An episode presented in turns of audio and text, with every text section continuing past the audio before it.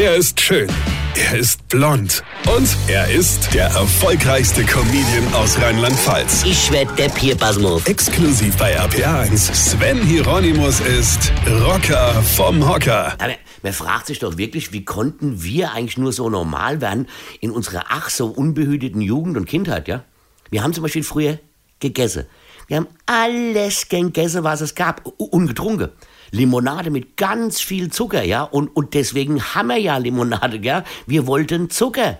Wir haben auch abends die Zähne geputzt, dafür aber noch heimlich vom Schlafengehen einen Schokoriegel gegessen, ja. Gut, das haben wir gemacht. Bis wir gelernt haben, dass Zahnschmerzen was ganz Furchtbares sein können und dass das dem Zahnarzt auch scheißegal war, dass das Aufbohren deines Zahnes dir Schmerzen bereitet, ja. Da hat ja auch keiner das Händchen gehalten oder die irgendwelche Geschichte zur Ablenkung erzählt, ja. Da warst du noch ganz allein mit dem bösen Mann in Weiß ja. Aber mir habe daraus gelernt und seitdem regelmäßig die Blendi abends auf die Zahnbürste geschnickt und geputzt, was es Zeug hält, ja. Ja, ja, und gegessen. Den ganzen Tag. Frühstück, Mittagessen, Abendbrot, ja, und zur Überbrückung noch Eis, Schokolade und Kuchen, ja.